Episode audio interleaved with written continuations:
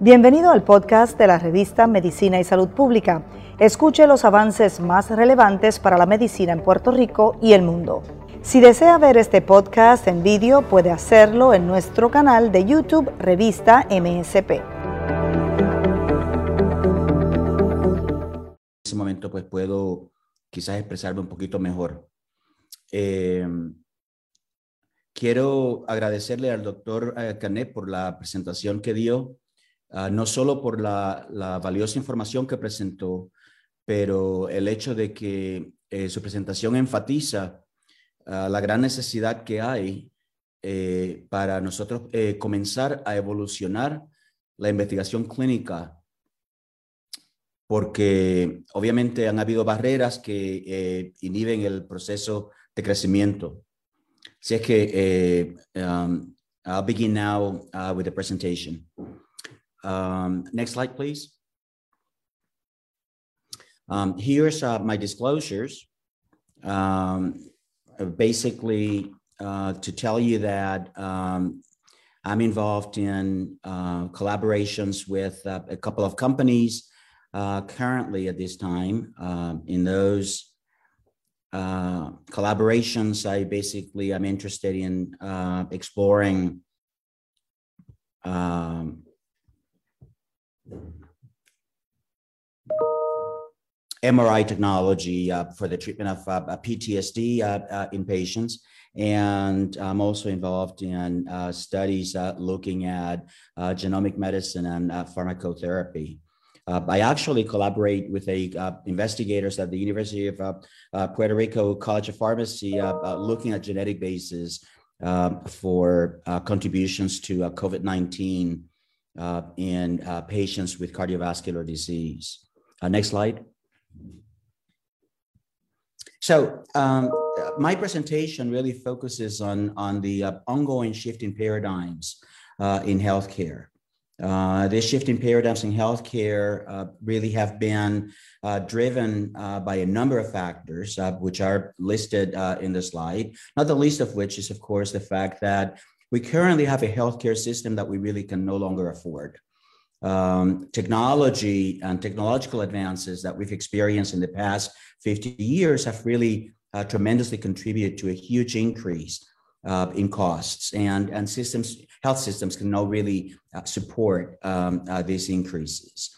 And so um, the, the sad part uh, of the process is that despite the fact that there's increases in health costs, uh, there's also suboptimal efficiencies in the system, since you know that oftentimes uh, that many of the advances are either not accessible to all populations and to all patients, um, or in some instances, the efficacy of those interventions actually is less than what one uh, would desire. Um, another major driver to this shifting paradigms in healthcare is the fact that we're shifting away from a fee-for-service uh, uh, reimbursement system to, to one that is essentially value-based. And this um, shift, in many ways, has been driven by the centricity of patients uh, uh in healthcare delivery. Uh, uh, patients have really become clients uh, when it comes to healthcare, and they are demanding, I think, uh, engagement. They're demanding uh, decision uh, making authority, and rightfully so, are actually expecting and reframing expectations in the context of healthcare and the provision of that care. And then, perhaps more important than any of what I've just said, is the fact that most of us are more interested now in preventing disease uh, enhancing quality of life rather than uh, focusing on the treatment uh, of a, any one particular condition, uh, especially uh, you know in the light uh, of some of the stresses that we've experienced in the last year. and so all of these drivers have made um, healthcare, um, force healthcare, to, to consider new new ways of, of actually doing business. Next. So what is a problem at its core uh, when you think of the uh, of the need for reimagining uh, the way in which we carry business and go about delivering care and go about gaining evidence uh, that guides you know decision making in the clinical setting and the, the the bottom line behind that is the fact that one size doesn't fit all Um, we're all different. Uh, we have, you know, different shapes, forms, colors, uh, and and those differences actually define uh, the diversity of response that's associated with any one intervention that's given uh, to try to, you know, restore uh, health or to prevent the occurrence of disease. And um, uh, this is best exemplified in the next slide, where you actually see the heterogeneity of, of a conventional, you know, clinical trial study. So when you think of, of, of a clinical trial, uh, you immediately think of normal distributions, you immediately think of the Gaussian curve, and, and we recognize that uh, the majority of the evidence-based guiding clinical decision making at this point in time is driven by plus or minus one standard deviation in that normal distribution, which means that um, close to 50% of any population in any one clinical study either is going to be an over responsive or an under responsive individual. And that the uh, intervention that's being studied at that particular you know uh, trial is only going to be representative of the average of the population. And so this mathematical conundrum that we face in clinical trials is uh, accounts for many of the deficiencies that we face in the context of real world clinical care.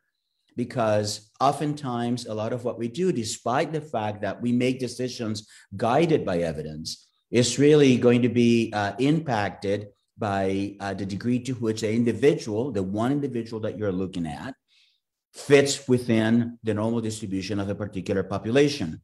This problem is compounded by the fact that while we identify a particular endpoint in a clinical trial to define safety and efficacy, the reality is that for any complex disease process, you really have multiple normal distributions that coalesce and that give rise to uh, a particular you know clinical outcome and so a lot of these variations and and uh, inconsistencies in the way that we collect the data and the way that we analyze the data uh, have given rise to this conundrum of one size not fitting all and I think those are major drivers for uh, the precision medicine uh, advancements that we've realized in a couple of years.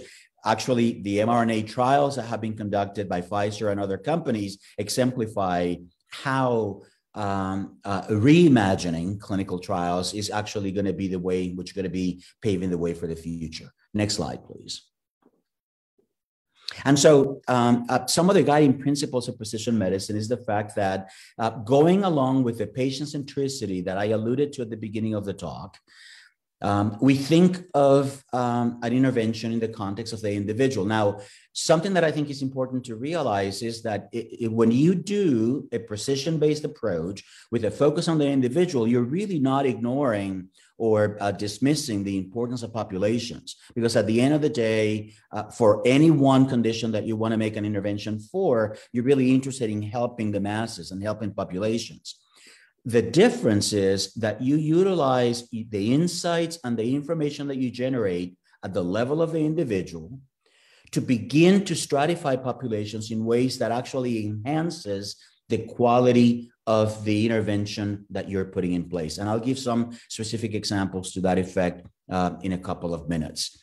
One of the huge advantages that I think a precision medicine approach to clinical care, um, investigations as well as to clinical care delivery, um, is the fact that you're basically integrating the totality of the individual in the analysis that you're doing. Very because very often times we tend to ignore the fact that a health outcome or a disease outcome for that matter is really an extension of the complexity of interactions between the biology of the individual, the environment this individual is in, the lifestyle choices that the individual makes, and social cultural factors that actually drive um, the um, uh, occurrence of uh, health or disease, whichever might be the case.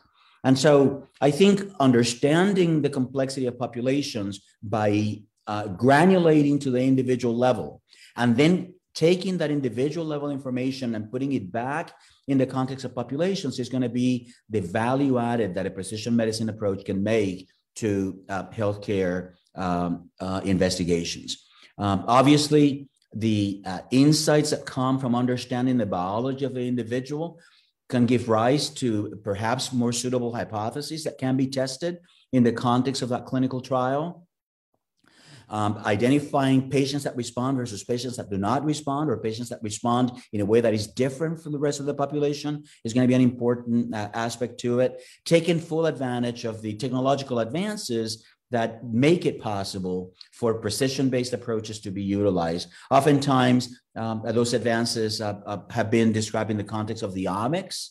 Uh, much like the way that you know the the uh, the Pfizer vaccine you know, um, uh, was conceptualized and developed. Uh, but also, you know, we must remember that some of those technological advances uh, require artificial intelligence and the use of artificial intelligence and the integration of artificial intelligence in interpretation, predictive analytics, and examination of disease trajectories, you know, for uh, individuals and for populations. And I think it's the coalescence of all of these advances that have made it possible for precision medicine to become a reality uh, in our daily lives. Next slide. And so um, um, I think if enrichment strategies in the context of a precision medicine approach is actually one of the the, uh, the major contributions that uh, precision approaches has made to to clinical uh, investigations. Because what I think it's reminded us is the fact that that many of the failed uh, investigations that uh, pharmaceutical companies uh, have been engaged in or that investigators find themselves in really are accounted for the fact that the populations that are being examined have a degree of heterogeneity that that compound the interpretation of, of, of, findings. And I think this is exemplified in the slide that you have in front of you, where for any particular condition, you're going to have a highly heterogeneous uh, uh, composition. And anything that you do uh, to gain insights into the level of complexity of that population is only going to serve, serve you to, uh, to advance um, uh, the quality of the study that you do. Uh, decreasing that heterogeneity, of course, is going to enable you uh, to interpret results with uh, more accuracy uh, and with more precision. Uh, it's also going to enable you to do uh, prognostic enrichment because you're going to be able to anticipate and you're going to be able to craft a study that enables you to better interpret the outcomes that you're looking at and uh, at the end of the day uh, gives you gives you predictive enrichment because you could distill down the information to the level of the individual then use this information to identify individuals that share common characteristics and then create subpopulations that actually benefit better and that um, actually take advantage, I think, of the uh, uh, intervention that's being uh, offered. Next slide. And so, um, how do we begin to granulate and exemplify some of these examples? Um, perhaps one of the best examples of precision based clinical investigation that's been successful in creation of targeted therapies. Um, this, I think, has been seen uh, in, in many instances in the field of oncology, um, where uh, molecular phenotyping of uh, a particular tumor is utilized to guide decision making.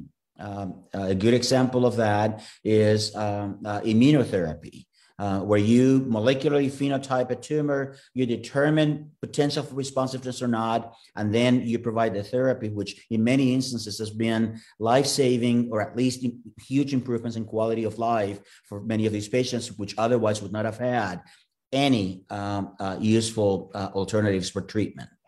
Uh, so that level of genomic insight that, that's generated when you take advantage of omics uh, in understanding the biology that's driving the particular pathology that you're studying comes back and helps you, uh, as I said before, define better hypotheses and enable you um, uh, to guide progression throughout the course of your study in ways that I think optimizes the quality of findings and the uh, uh, significance, I think, of the uh, discoveries which are made oftentimes uh, the genomic insight is still down to the use of biomarkers. And I think that biomarkers is another major uh, addition to the uh, to the menu of offerings that precision approaches um, in pharmacotherapy, you know, can provide. Uh, you know, the use of you know treat and test modalities, and I'll actually make give you some examples of that later on in the presentation. Uh, really has made dramatic uh, improvements in the quality and the benefits that patients can derive from any one uh, intervention. Uh, as I alluded to before, when I made reference to stratification of populations, we now recognize that what we in the past in, in, uh, in a clinical encounter would have called hypertension or, or lupus or um, chronic obstructive pulmonary disease as a global condition, we now realize that there's endophenotypes associated with those conditions, and that again, one size doesn't fit all. That you're going to have asthmatics, which are um, uh, individuals uh, that have uh, hyperproliferation of eosinophils, and that you have asthmatics that have a reactive disease where eosinophils play lesser a lesser role, and that other cytokines appear to be drivers of that particular disease. Obviously, when you've got different disease etiologies and different pathways of pathogenesis, that calls for uh, differences in intervention that now a precision based uh, uh, clinical trial can begin to inform and can begin to make a difference for. And last but not least, I, I think a, a, very important aspect of a uh, targeted therapy is you know recognition that there's critical determinants social determinants of health that impact the quality of care um, and the quality of response that any one individual is going to realize. Next slide. And so uh, Omics, uh, I think, uh, has been perhaps one of the more, most significant transformations uh, that we've seen uh, in the context of healthcare delivery. Uh, I think understanding the principles of omics, whether it be genomics, proteomics, metabolomics, exposomics, and, and you name it, all of that, I think, provides high level uh, and high dimensionality uh, to the understanding of any one particular uh, disease process in ways that I think can then be granulated and that that information can be utilized to um, actually make a difference. The best example, I think, of the integration of omics into precision health care goes, you know, is probably for pharmacogenomics, where at least a hundred of the medications uh, that we have uh, out there uh, in current use are medications that could be informed by some level of genomic insight of the genetic makeup of the individual and the degree to, that, to which is going to benefit from a particular therapy or not. Uh, you know, you have examples like, you know, warfarin as probably, you know, the poster child on uh, pharmacogenomic interventions. Uh, you have Plavix. you've got many of the um, um, oncotherapies, uh, you've got immunotherapy, you've got cytokine interventions, all of which I think are uh, interventions that uh, benefit tremendously from uh, you know pharmacogenomic insight. So uh, my prediction is that um, as we continue to understand uh, the impact of drug metabolism of polymorphic variation in populations in the context of drug metabolizing enzymes, this is going to be information that's going to really tremendously impact the actionability of, of, precision approaches in healthcare and the utility of these approaches in designing a clinical trial and in interpreting the results of that particular clinical trial. Next slide. So um, Omics is not the only uh, a big data contribution. And I think one of the biggest advances that we have realized in the past 15 years in the context of uh, reimagining and re-envisioning uh, clinical trial delivery um, is in the context of using um, real world data, if you would. Uh, data uh, that actually is, that in the past, in the absence of electronic health records, we were not able to uh, to access, or that if we were able to access, we were not able to integrate in ways that allowed for comprehensive analysis of that data. That's no longer the case. This is perhaps you know an example where artificial intelligence continues to make great strides um, in, in the ability for us to design, conduct, and interpret um, a clinical trial. Uh, and use this information then to uh, inject it back into healthcare delivery to make a difference for patients. We can now mine electronic health records in ways that we were not able to do before. We can mine claims data well, we could track imaging records. We could utilize mobile apps, you know, and, and patients are actually using that a lot. Wearables. And, and this is all high density, big data that could actually be processed through artificial intelligence mechanisms, processed and then interpreted in ways that you could then utilize this information to guide and inform the way in which you carry out your particular clinical trial. So my prediction is that uh, clinical trial design and clinical trial conduct is going to continue to evolve, taking advantage of these technological advances, uh, guided by precision-based, you know, approaches uh, to clinical care research and, um, and then take this information to put it to work for patients. Next slide, please. Next. One example of, of how we're reimagining and re-envisioning clinical trials is the N of one uh, study design. And so basically, this epitomizes and exemplifies what we think of when we think of precision medicine in terms of individuals and understanding the response of the of, of uh, to a particular intervention, uh, whether it be a drug or device or um, uh, uh, other form of therapy at the level of the individual. And then, as I said before, taking that knowledge at the level of an individual and putting it together to make a difference for subpopulations uh, uh, across the particular larger population that you are studying.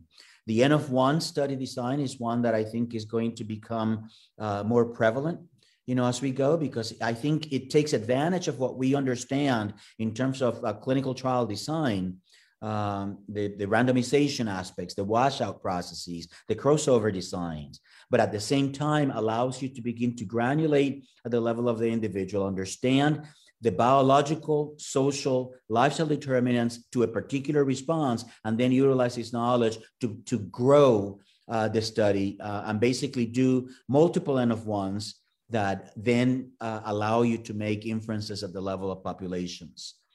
A second design is shown in the next slide, in which um, uh, I've called this the N of two approach because it addresses, I think, one of the biggest conundrums in clinical trial um, uh, research. And that is the, the choice of reference controls for any particular population.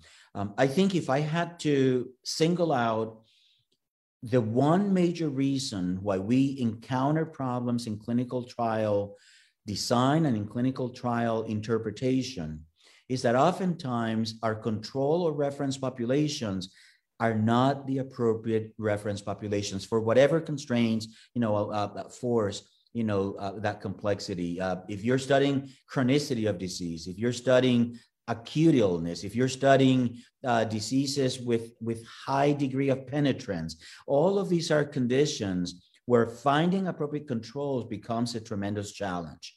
And uh, very oftentimes, what the reason that you have to end up doing secondary analysis and the reason that you cannot really arrive at firm conclusions out of a clinical trial, um, they can be summed up on the fact that the control and reference population was actually not appropriate. So um, I've, I've, come up with this, uh, you know, uh, concept of the N of two approach, uh, which basically uh, says that one needs to pay very close attention to proper matching of cases to controls so that you minimize the degree of variability that there exists between your cases and your controls at the level of you know pairing of samples if you would and that in so doing you actually capture begin to capture the different trajectories for a particular condition exemplified here in this slide is a clinical course for patients with idiopathic pulmonary fibrosis um, a, a condition for which even today uh, uh, interventions, pharmacotherapy interventions are uh, of dismal benefit to these patients, and where the clinical outcome is actually quite dismal. And, and what we fail to realize when setting up, say, a, a trial to study IPF is the fact that uh, there's at least four or five different disease trajectories in these patients that if you don't take into account the control population that you're going to utilize, your ability to interpret the data that comes from that particular study is going to be compromised. And so uh, proper matching, you know, uh, across reference populations, I think is an area where uh, continued advances are going to be required and where I think we're going to have to try to make uh, uh, concerted efforts to uh, improve upon relative to what we've done up until now. Next. And so other clinical trial designs that can be considered uh, in the context, I'm using oncology because that's the precision space in which I work in, but this really applies to COVID. It applies to chronic obstructive pulmonary disease. It, it applies to cardiology. And that is the adaptive clinical trial design in which you includes, you know, um, uh, flexibility um, uh, elements so that you could modify the trial as information becomes available and I think, you know, uh, Dr. Kene actually showed you some examples of that adaptive design. And uh, you basically utilize intermediate findings to guide future decisions along the trial. I think that is something that uh, will continue to grow and that I think is going to enhance the quality of clinical trial design as well as uh, the, uh, the uh, outcomes from those uh, interventions. An umbrella design in which uh, you have a master protocol for which a patient's eligibility is defined on some form of phenotyping of that particular patient. In the case of oncology, molecular phenotyping of that tumor. In the case of other conditions, of course, any type of phenotypic insight that's uh, uh, based and grounded on biology. You could use that to substratify the population and use molecular alterations that basically guide the individual therapy that is utilized for any one particular patient. Related to that umbrella design is a basket design in which uh, you have a trial that includes patients with different uh, disease phenotypes sharing a common molecular alteration and uh, basically selecting a common therapy. This is, I think, particularly true in the space of oncology, where um, we the taxonomy of, of, of, disease was typically driven by the type of tumor that you were you know looking at, not recognizing that you could have a breast tumor that really looks more like a liver tumor and a liver tumor that looks more like a brain tumor, and that those um, uh, similarities actually have to be taken into account in the uh, uh, design and in the interpretation of, of those findings.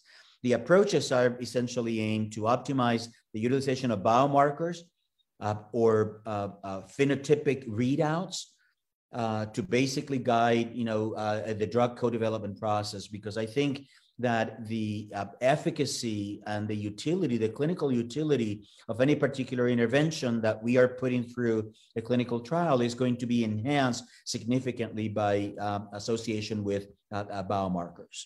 Next. And so, what else can we think of when we think about uh, precision focused, you know, uh, clinical trials? I made reference to the test and treat modalities.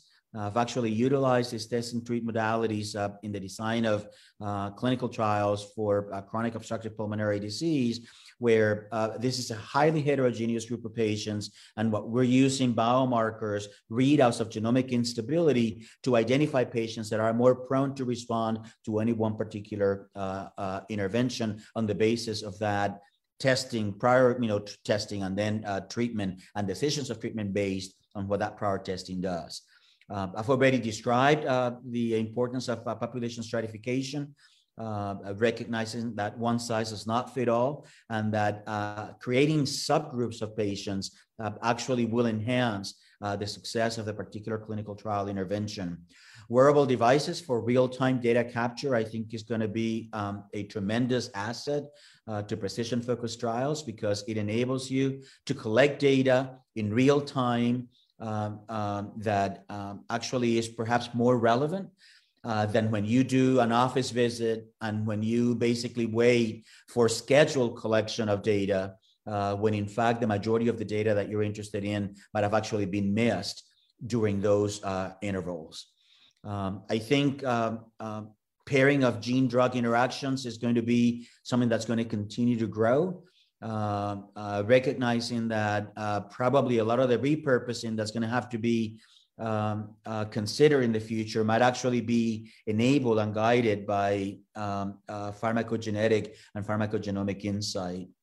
Um, an emerging area, I think, in clinical trial design and clinical trial interpretation is the potential contribution of the microbiome um, and it, the impact of the microbiome on clinical outcomes. I think uh, for for years we were sort of um, ignorant of the uh, tremendous impact that microbiome has uh, systemically uh, throughout the entire body. And I think that uh, differences in the microbiome across individuals is something that's going to have to be explored as, a, as a source of variation in populations and taking advantage of microbiome contributions to drug response, I think is going to be an area that's going to be um, fertile ground for future research in the future.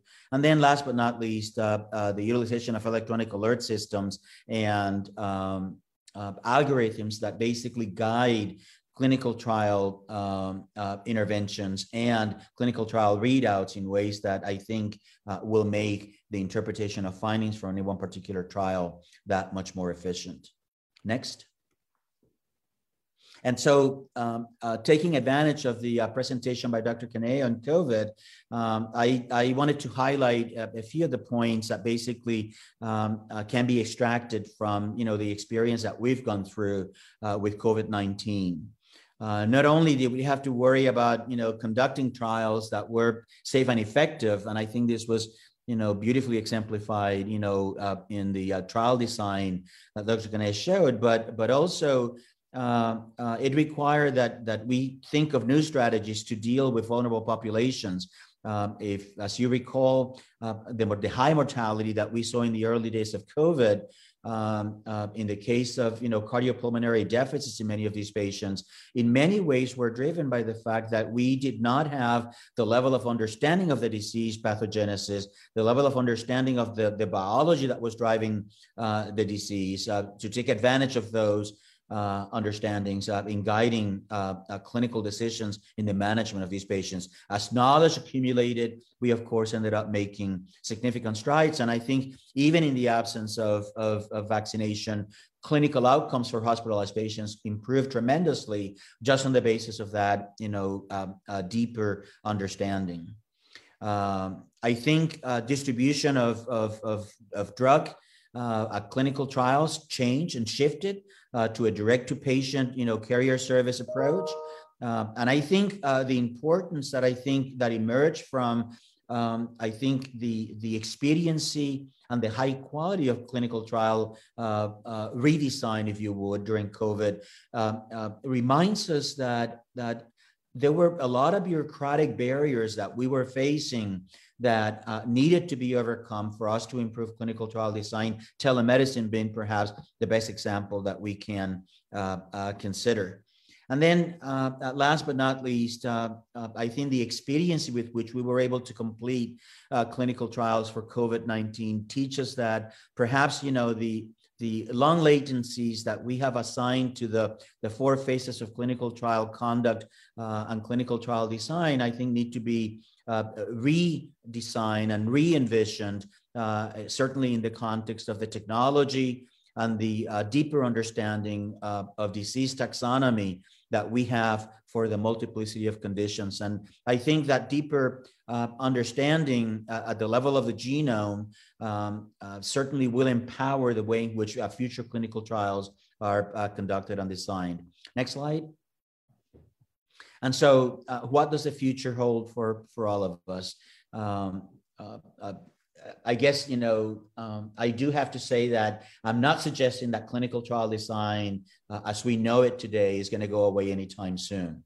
Um, I think medicine, um, always, you know, a slow intake uh, uh, in terms of, uh, you know, evolution, because we always have to be concerned with safety. We always have to be concerned with uh, protection, uh, do no harm. And so I think our experience of 50 years of experience of evidence-based medicine it's not going to go away anytime in the future but i think there certainly is room for improvements. And i think that that uh, improvement can actually arise from precision-based interventions that reduce the level of noise in the background i.e., the level of heterogeneity uh, uh, in populations that we study for any one particular clinical intervention. And that might enable, on the basis of that reduction of noise, for us to be able to design smaller trial sizes that actually afford expediency, reduce costs, and then these reduction in costs with improved efficiencies is going to translate in improvements in the delivery of care and the affordability of that care, which, as you know, has been a major driver to some of the problems that we have faced in the past 30 uh, to 40 years. The level of uh, um, uh, biological insight um, will, I think, expedite um, the uh, entry into phase two and phase three uh, studies and uh, actually minimize attrition and uh, the, the, financial losses that pharmaceutical companies have to experience uh, in the uh, design of conventional clinical trials. We're going to have to, along with that, um, think about new ways of consenting patients because obviously as as the uh, we deepen the level of understanding of the biology, we also uh, will face uh, significant ethical, medical, legal issues, and I think we're going to have to rethink how the data is utilized, how that data is accessed, and the relationship that you have with participants in clinical trials. And then, of course, um, that level of transparency, I think, is going to be something that we're going to have to be continually re-examining because I think there is social cultural elements to clinical trial design that we uh, have not yet fully considered, recognizing that the way that the younger populations, the millennials or the Gen X populations look at clinical trial uh, participation and clinical trial design is not the same way that I and people uh, from other generations that would look at that type of uh, intervention. So the, there's, I think, plenty of work ahead of us, and I think uh, the future, I think, looks bright. I think despite all of the pains and the agony that we've gone through with COVID, a lot of important lessons, I think, emerged out of those um, uh, activities that I think are going to be carried forward, not only for uh, vaccinology, if you would, but for other uh, areas of medicine uh, that certainly need um, and, and require that level of intervention. And I believe this is my last slide, so I'll stop here and uh, close with uh, a couple of remarks. Um, uh, basically just to uh, uh, say that uh, a strong partnership between the private sector and the public sector, academic institutions, and pharmaceutical companies is going to be, I think, the the uh, the guiding principles of the future. I think COVID taught us that important lesson, and I think we need to capitalize on that. Uh, I think that clinical workflows uh, uh, need to be improved, um, and uh, we're going to have to evolve clinical trials uh, to accommodate for those changes in clinical uh, workflows. And last but not least, uh, that the concept that patient centricity goes hand in hand with precision medicine in ways that I think is going to enable us to better predict, prevent, and treat medical conditions in the future. Um, again, I'd like to congratulate PRCCI, Dr. Silva, and the entire staff at PRCCI for the remarkable progress that's been made in just five years. I think uh, it's it's uh, impressive, and I certainly look forward to the future with a lot of uh, uh energy and anticipation. And so, uh, a pleasure to be here, and look forward to taking your questions now. Thanks a lot. Muchísimas gracias, doctor Ramos. Thank you very much. Gracias por una presentación tan precisa y tan detallada. Vamos a pasar ahora a las preguntas. Adelante, doctora Silva.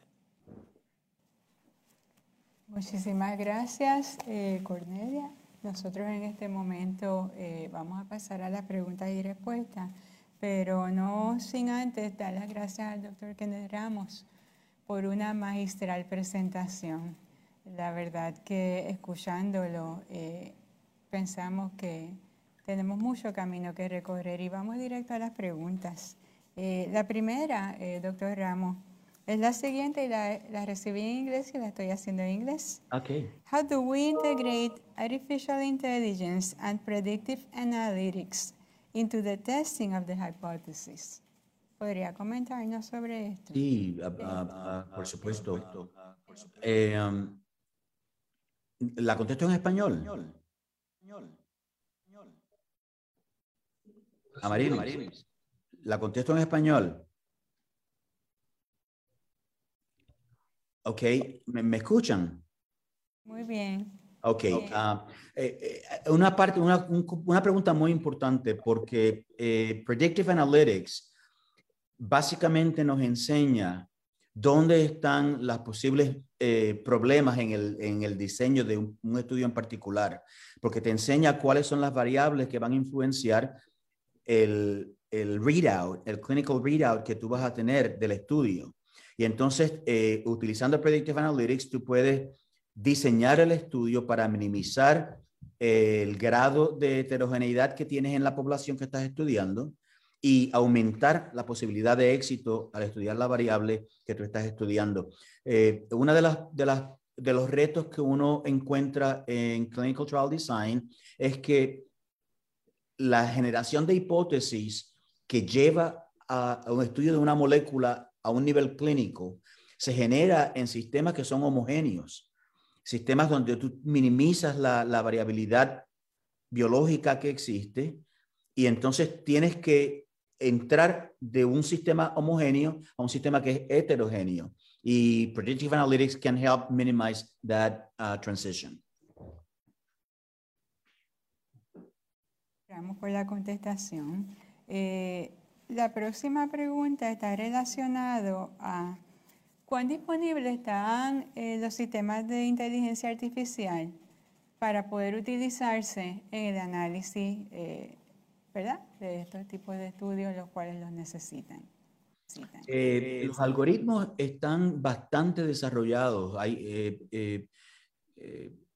el, Departamento de Defensa de los Estados Unidos, eh, compañías públicas, universidades han desarrollado bastantes algoritmos que se pueden utilizar eh, como AI um, tools en clinical trial design. El problema es que no todos están accesibles um, uh, con la misma accesibilidad. Eh, entonces, lo que hay que aumentar es la colaboración entre la gente que ha desarrollado esos algoritmos y los grupos que están envueltos en prácticas de investigación clínica. O, por ejemplo, en el caso de PRCCI, eh, establecer convenios y afiliaciones con compañías que tienen algoritmos que pueden proveer esos algoritmos, cosa de que se puedan integrar en el, en el proceso de eh, conducción de un particular clinical trial y entonces los dos se benefician de esa colaboración porque tú puedes beta test a particular uh, platform and at the same time enhance the quality of the clinical trial that was completed. Excelente. Y la última, eh, ¿cómo afectaría la validez y significancia de los datos de estos estudios eh, si se reduce el tamaño de la muestra? Eh, gran pregunta. Eh, la reducción del tamaño de, la muestra solo provee data válida si el nivel de variación en la respuesta está controlado. Porque lo, que, lo que aumenta la necesidad de evaluar grandes números de pacientes en un estudio clínico es el hecho de que uno tiene demasiada eh, diversidad en la respuesta y por lo tanto, para tú poder identificar la, respuesta promedio, para tú poder tener suficiente poder de evaluación estadística, tienes que tener un número de muestra grande. Pero el, esa muestra grande, el power calculation that you do, está basado en el nivel de varianza de el outcome que tú estás tratando de evaluar. Por lo tanto, cuando tú utilizas precision-based approaches que, que, hace, te, te, te dan más seguridad, de que el nivel de varianza que hay en la respuesta que tú estás estudiando está minimizado, tú puedes controlar el número de pacientes que tú estás evaluando en, de esa manera. Eh, ah, por lo tanto, eh, your, your power calculations are improved upon by the quality of the resolution of the outcome that you're looking at. Excelente, muchísimas gracias al doctor Ramos. Eh, apreciamos su presencia en la mañana de hoy con nosotros muy honrado de que esté con nosotros en este momento. Entonces eh, pasamos nuevamente con Cordelia para continuar con nuestra... Eh, Muchísimas gracias, doctora Silva, y muchas gracias nuevamente al doctor Ramos. Vamos a seguir adelante con el programa científico y nos acompaña nuestro próximo orador, el doctor Álvaro Aranda Rodríguez director médico del Centro Cardiopulmonary Research, miembro de la Facultad del Centro de Desórdenes del Sueño del Hospital Auxilio Mutuo y presidente de la Coalición de Asma y otras condiciones crónicas respiratorias. Luego de completar su especialidad en neumología en la Escuela de Medicina de la Universidad de Puerto Rico, el doctor completó una subespecialidad en cuidado crítico y medicina ocupacional de la Universidad de South Florida en Tampa. Doctor Aranda inicia su práctica privada en el 1994 en neumología, pero ya desde el 1983 estaba relacionado con la investigación clínica.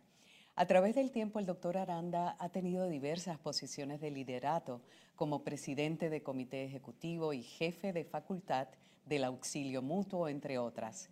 Este también es contribuidor activo eh, sobre temas de salud pulmonar y relacionado para publicaciones en y fuera de Puerto Rico.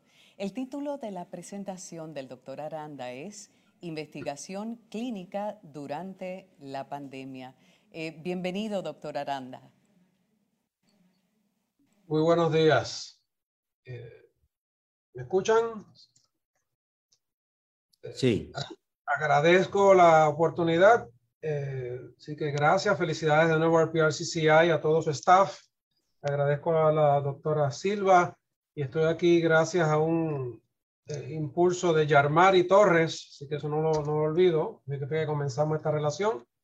Y me han dado aquí esta tremenda, uh, como decimos acá, autostón, porque acaban de, acabo de escuchar dos presentaciones espectaculares del doctor Canet y el doctor Ramos, eh, los cuales felicito y agradezco. Así que vamos a comenzar en este reto de qué, qué ocurrió y estas oportunidades durante esta época de pandemia eh, corriendo estudios clínicos. Próxima.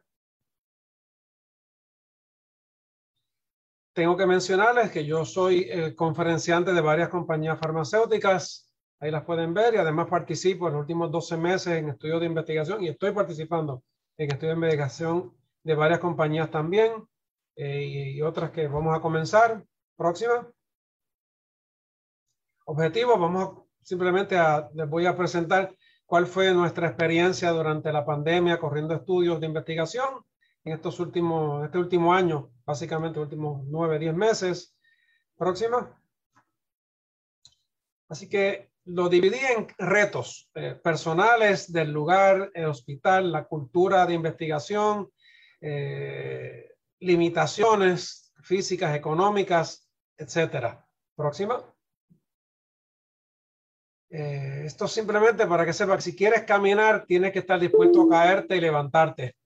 Eso es parte de lo que es la vida, así que nos levantamos siempre, nos limpiamos las rodillas y seguimos. Próxima. Nuestros retos. Mire, primero como pulmonólogo, yo he estado desde que comencé expuesto a diferentes infecciones durante mi carrera. Cuando comenzamos en los 80 estaba la tuberculosis, comenzó en ese momento el HIV y, y, fueron unos momentos iniciales difíciles, eh, pero lo encuentro que es muy particular ahora, eh, no, eh, diferente, vamos a ponerlo así. Yo entiendo que muchas personas no han tenido un aprendizaje, una experiencia de crecimiento.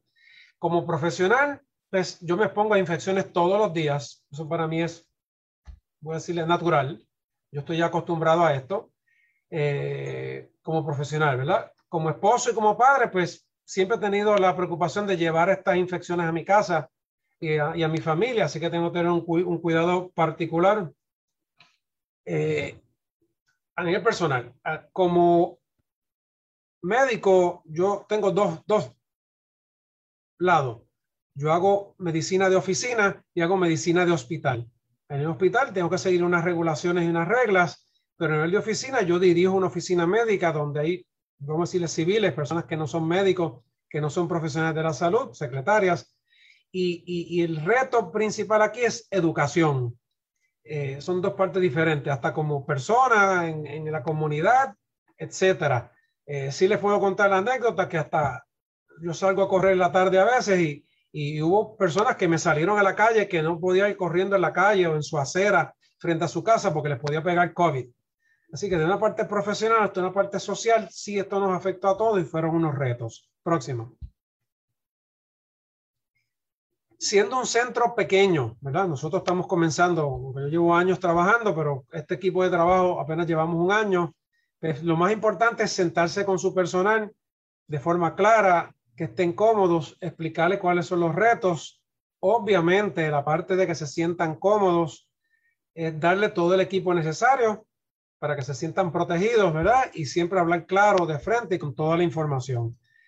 Eh, yo pienso que estos son grandes oportunidades y un equipo pequeño como el mío, pues comenzamos y la grandeza era que todos comenzaban nuevos, así que no había viejos trucos, así que todo el mundo desde un inicio eh, se le fomentó este tipo de trabajo en equipo y gracias a Dios tengo un equipo eh, entusiasta y con, con mucha idea de participar y de crecer.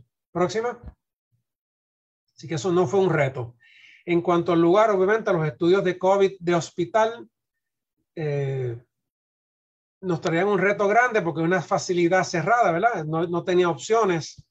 Eh, tuve que trabajar y batallar básicamente con la parte administrativa, abogados, personas que no entienden lo que es la investigación y la urgencia de los estudios, que tienen una fecha de comienzo y una fecha de, terminación donde tú tienes que entrar pacientes compitiendo con otros centros. Eso ellos no lo entienden. Eh, sí les puedo decir que eh, desde el punto de vista agradable, el personal de enfermería del Hospital Auxilio Mutuo ha sido espectacular y el apoyo fue excelente y gracias a eso que estamos ahí. Eh, los grupos de colaboración, y tengo que mencionarlo, el PRCCI ayudándonos a conseguir equipo y en el respaldo también espectacular.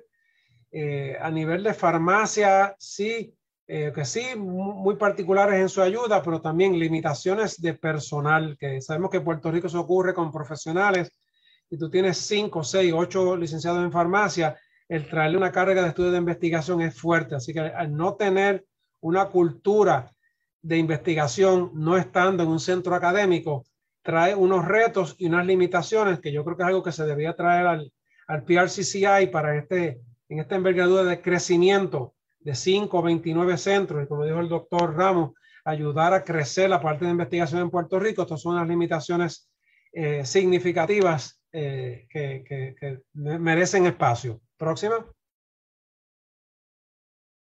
Así que la parte de cultura es idiosincrasia, ¿verdad? Y cuando comenzamos a traer los pacientes, explicarles, muchos de nuestros pacientes, culturalmente, uno de cada tres rehusó entrar a un estudio Preferían coger su oportunidad y ver qué pasaba.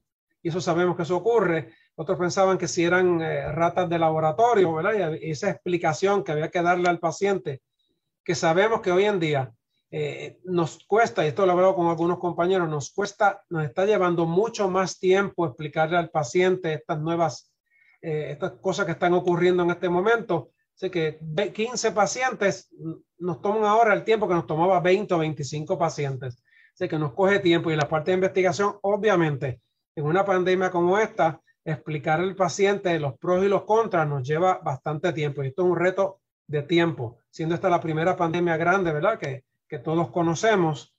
Eh, darle esa, esa seguridad al paciente, pues nos toma mucho más tiempo. La falta de conocimiento, la falta inicial de, tratamientos adecuados, pues también no nos ayudó.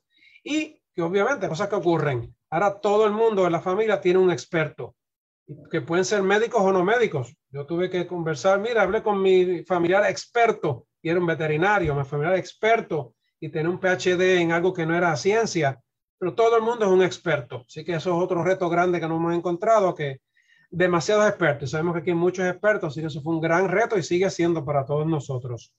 Próxima. Así que esa parte del diario, así que curioso, muchos de nuestros profesionales, teniendo una vasta experiencia, tienen miedo a la infección y a quedar infectados, ¿verdad? Esto todavía a mí me choca. Como les dije, yo llevo años ya en esto y no me, no, no me preocupó o me preocupó poco. Así que todos estos cambios, confusión, trae mucho y aquí les traigo una data, ¿verdad? Uno de cada cinco profesionales de la salud ha pensado salirse del campo, retirarse y hasta un 30% en reducir sus horas de trabajo y exposición cuando comenzó esta pandemia, lo que nos deja a los que nos quedamos en el fil con una carga mayor y eso sigue también aumentando el reto. Así que una gran cantidad de empleados y aún personas en entrenamiento están repensando eh, y diversificando en lo que quieren hacer. Así que esto es algo, un punto alarmante, que tras que la escasez de profesionales de la salud en Puerto Rico que muchos de ellos estén limitando su práctica y su exposición y buscando otras alternativas, eh, se debe traer al foro. Próxima. Obviamente, la, barrera económica, porque estando en esta pandemia, usted tiene que invertir en equipo de protección. Esto no nos quita nada. Esto pasa en todo lo que es los comercios, eh, desde los guantes hasta los face shields, sanitizer, que se gasta todo el tiempo. Así que eso está presente y hay que traer los estudios de investigación porque es un costo que no se esperaba y está ahora presente. Próximo. Y todos retos, una oportunidad. Yo siempre lo he visto, yo no, no he visto eh, en la vida, hay que seguir hacia el frente caminando. La vida es como un, como un rompecabezas y como un roller coaster con sus subidas y sus bajadas. Yo siempre hablo que esto es como, la, como las olas. Suben y bajan y uno tiene que aprovechar la ola cuando está alta y aguantarse cuando está baja eh, y la vida es un camino de aprendizaje constante y de retos constantes. Así que para mí fue un reto más, pero la gente tiene que aprender, ¿verdad? Que ante estos retos es que uno se crece Cada reto es una oportunidad, como les mencioné, donde todos crecemos y cada situación nos lleva a fallas, a caernos, a demostrar resiliencia, que eso es lo que ha ocurrido en Puerto Rico, eh, que hay que siempre tener presentes los aspectos morales y éticos, ser optimista y obviamente siempre mantener una disciplina. Yo soy, los que me conocen saben que la disciplina es fundamental y es lo que nos mantiene. Y en el área de investigación, el orden y la disciplina son primordiales. Próxima. Las pérdidas o caídas, ¿verdad? Siempre son oportunidades para reflexionar, para llamar un, llamado de, de despertarnos. Siempre, siempre todas estas oportunidades de reevaluar los valores buenos y malos, qué cosas son más valiosas y ponerlas en, orden de importancia, eh, que siempre todo conlleva un sacrificio porque todo, toda acción tiene una reacción, todo tiene, cada moneda tiene dos lados. Usted le dedica mucho tiempo, mucho trabajo, siempre hay un área de sacrificio que puede ser familia, tiempo que nunca se recupera, ¿verdad? Y en las fallas está ese crecimiento, como les mencioné, en ese momento usted resentarse, repensar sus valores ¿Qué usted va a hacer? Así que yo no lo encuentro como un reto, todo es una oportunidad. Así que en la falla hay crecimiento sin perder de vista en esas oportunidades siempre el área de compasión, empatía y entendimiento. Todo esto nos va llevando y nos va haciendo una mejor persona y esto nos trae un mejor grupo y en el grupo, pues el área de investigación. Próximo. Así que siempre hacerlo que usted haga lo mismo, terminará con un mismo resultado. Esto adaptado de Albert Einstein. Así que cuando usted se siente, no vuelva a hacer lo mismo. Repiense qué ocurrió, qué oportunidades hay y busque en ese camino hacia adelante. Próxima. Resiliencia, ¿verdad? Que es esto, este estado de pensamiento donde usted no se rinde, siempre así el progreso. Esto es un reto y vamos hacia adelante hay que desarrollar una eh, fortaleza mental, además de física, eh, manteniendo integridad y humildad, siempre manteniendo los valores y la ética, ¿verdad? Que tenemos que tener todo entre nuestros pacientes con una responsabilidad social, siempre buscando los valores, eh, el beneficio y nuestras virtudes y en lo que creemos, siempre manteniendo una ética, ¿verdad? Alta en todo momento. Y esto sin perturbarnos y sin detenernos. Próxima. Y en esa disciplina, yo lo que les puedo mencionar simplemente que es el control de la mente. Nuestra mente puede ser y es nuestro peor enemigo. Nuestra limitación más grande podemos ser nosotros mismos. Así que el optimismo, la disciplina y la resiliencia son factores extremadamente importantes, no solo en nuestra vida, sino en el área de investigación mantenernos optimistas siendo realistas. No podemos engañarnos.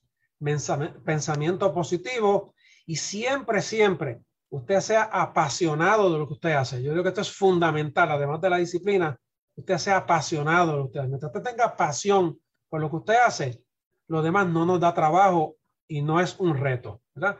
Así que siempre manténgase en alto, busque ese norte, y en nuestro camino, ¿verdad? Siempre podemos perdernos en el bosque, pero es, es extremadamente importante mantener esa brújula y ese norte de lo que estamos haciendo. Así que yo creo que eso es parte de lo que nosotros hacemos. Próxima. Así que nunca debemos parar el aprendizaje. Este, un estudio de la Universidad de Yale demostró que el mantenernos estables y conformes apaga el cerebro. Así que como usted está en esa zona de confort, no se aprende.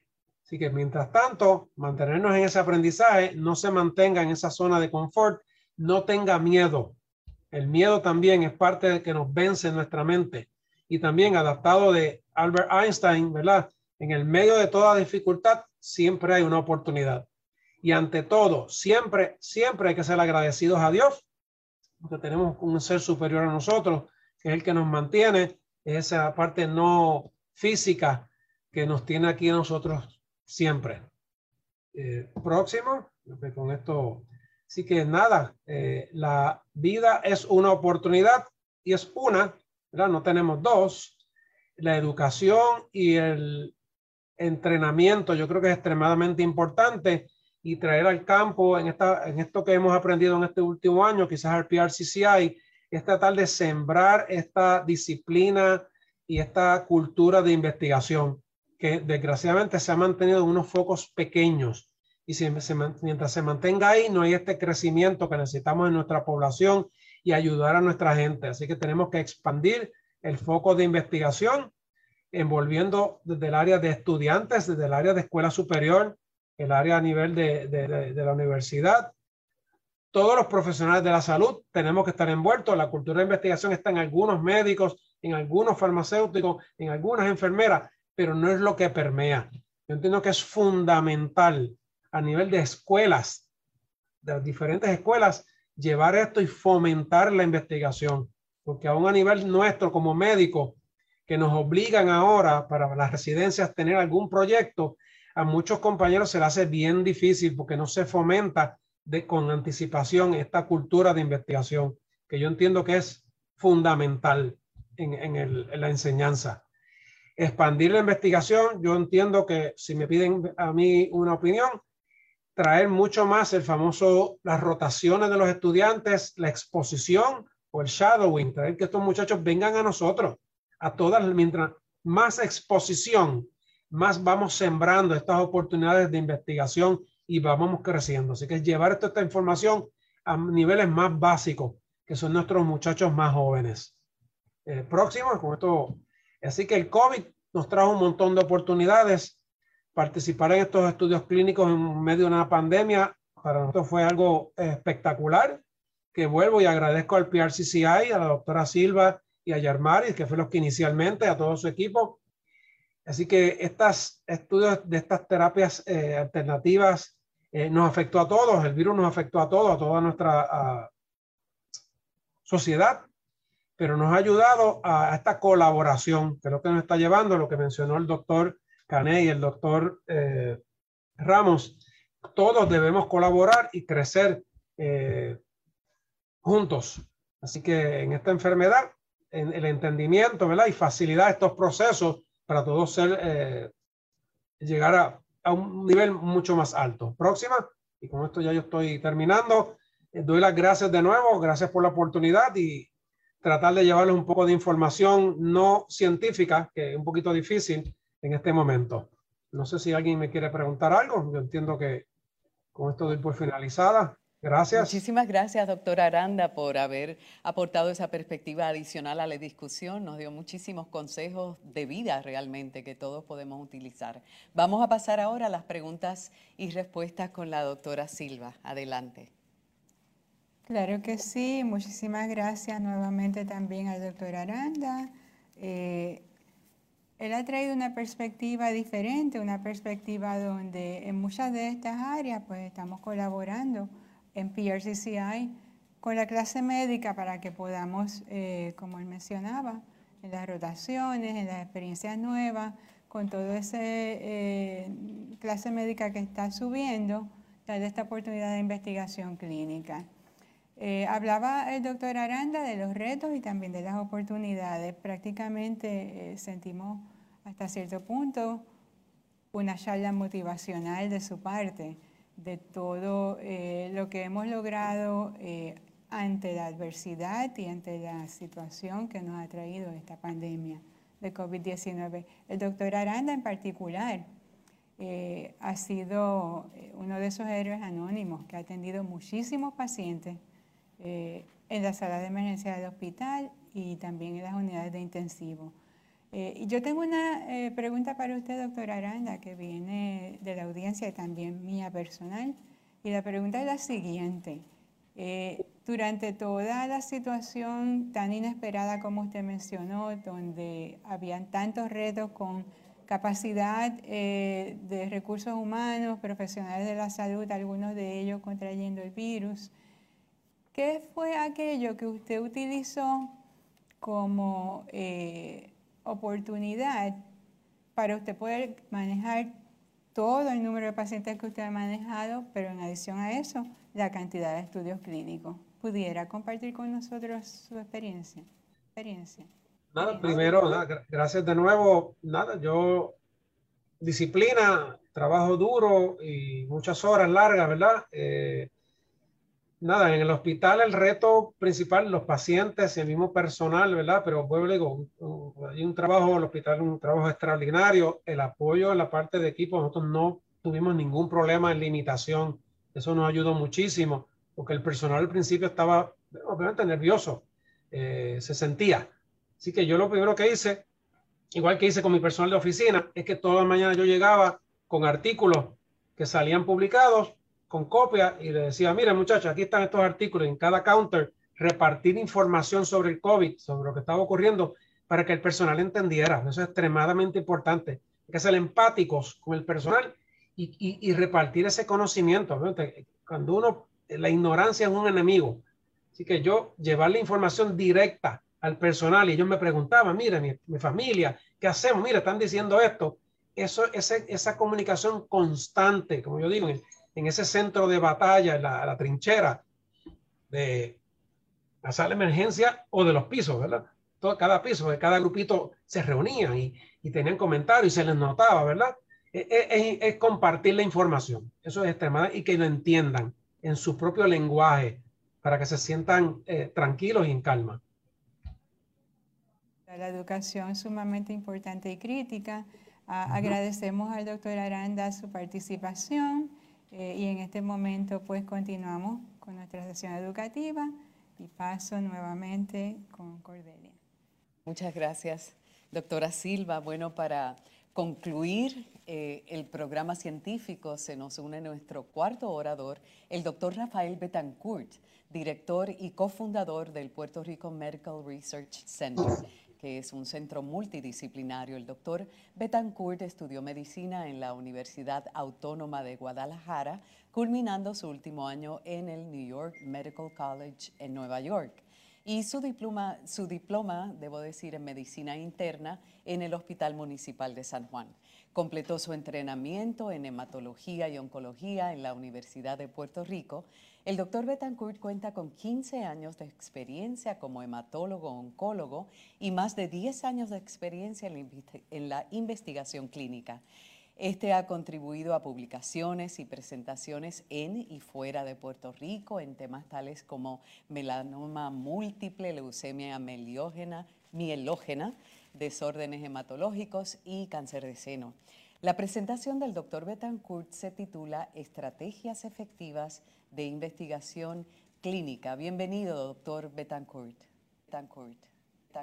Hola, muy buenos días a todos. Gracias por la oportunidad. Eh, le doy las gracias a los conferenciantes, al doctor Cané, al doctor Ramos y al doctor Aranda por sus excelentes presentaciones. Eh, saludos a todos. Felicidades al Consorcio de Puerto Rico para la Investigación Clínica, principalmente a su directora ejecutiva, la doctora Marily Silva.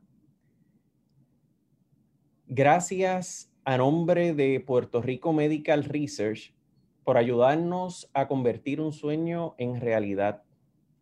Su aportación logró llevarnos desde cero hasta crear un centro de investigación que con mucho trabajo y determinación ha logrado en poco tiempo poner el nombre de Puerto Rico en alto a nivel internacional. Gracias por la oportunidad que nos brindan de compartirles los retos que como institución enfrentamos durante este momento histórico para la medicina y la sociedad en general. En este foro, todos estamos conscientes de los retos que se viven día a día en el mundo de la investigación clínica, pero enfrentar una pandemia junto a las exigencias de un protocolo de investigación, estaremos todos de acuerdo que añade dificultades a un proceso ya complicado de por sí. Nos dimos cuenta como centro que la pandemia nos volvió a enfrentar con muchos retos que habíamos vivido ya durante el huracán María. La incertidumbre de nuestra población y el miedo a lo desconocido una vez comenzamos a darnos cuenta que, el COVID estaba en la isla y que era algo con lo que tendríamos que poner en práctica todo lo aprendido en libros sobre enfermedades contagiosas, como equipo tomamos control de la situación y comenzamos a vivir con nuestra nueva realidad. cambiando la rutina diaria de trabajo, limitando la entrada de pacientes y trabajando bajo nuevas regulaciones sanitarias. Nuestra mayor preocupación, mantener animados a nuestros pacientes a salir de sus casas con las citas y eventos que eran vitales para el cumplimiento de cada protocolo. Lograr darles un sentido de seguridad fue el mayor de los retos. Para lograr esto, creamos cartas para que los policías no los detuvieran cuando los pacientes salían o regresaban de una cita. Nuestro personal se adiestró en control de enfermedades infecciosas de manera virtual. Utilizábamos todo tipo de protección para la tranquilidad de ellos y la nuestra. Todos en el centro nos realizábamos pruebas de laboratorio regularmente para detectar algún contagio a tiempo y activar el protocolo de cuarentena. Otro gran reto, los procedimientos quirúrgicos. Los cirujanos comenzaron a ver sus tiempos de quirófano reducidos hasta el punto de estar suspendidos por completo. Biopsias, operaciones de remoción de tumores, quimioembolizaciones, fueron algunos de los tratamientos que se vieron afectados.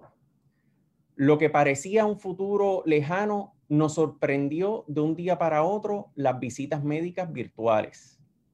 Con esto se atrasaron los procesos para llegar a diagnósticos finales. Pacientes nuevos y de seguimiento comenzaron a cancerar. La prioridad de la población era no acercarse a un hospital. Nuestra red de referidos se volvió silente. Muchos colegas cerraron sus oficinas un tiempo o limitaron considerablemente sus horarios. Estos eventos y la conducta de la comunidad afectó muchísimo el reclutamiento de pacientes, especialmente aquellos estudios de cáncer de pulmón. Laboratorios y centros de imagen trabajaban a la capacidad máxima ya no teníamos tanta flexibilidad para lograr que se cumplieran las exigencias de un protocolo. Como cada país estaba enfrentando la pandemia de manera diferente, las farmacéuticas no tenían claro qué exigir y qué no. Las reuniones internacionales para comenzar un estudio se cancelaron, casi todas a última hora. Y comenzaron los famosos ya Site Initiation Visits de manera virtual. ¿Qué nos dejó el COVID en el área de investigación? Más trabajos virtuales como monitorías y reuniones. Creamos una logística de organización como equipo mucho más eficiente. Aprendimos a trabajar con menos libertades pero lo más importante, sentó base para que la población general se diera cuenta que la investigación clínica salva vidas. Se escucha ya a la gente en la calle hablar de ensayos clínicos, de fase 1, 2 y 3, y de cómo la FDA aprobaba o no el uso de vacunas. La pausa en un medicamento por posibles eventos secundarios. La confianza de la mayoría en la CDC en fin, el vocabulario científico y de investigación se usa en cada conversación obligada sobre la pandemia.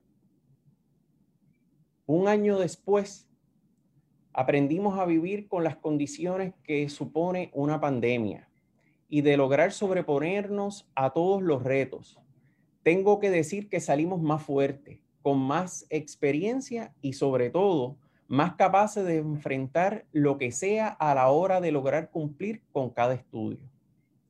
Honrando el lado humano de nuestros participantes héroes y heroínas, que voluntariamente, sin importar los tiempos que se viven, se comprometen y nos regalan lo más valioso que les queda, su tiempo.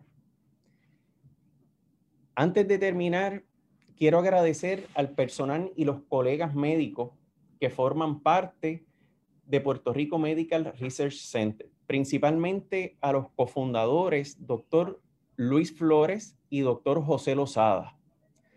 Juntos hemos logrado todo lo que hoy cosechamos. Gracias. Gracias, doctor Betancourt.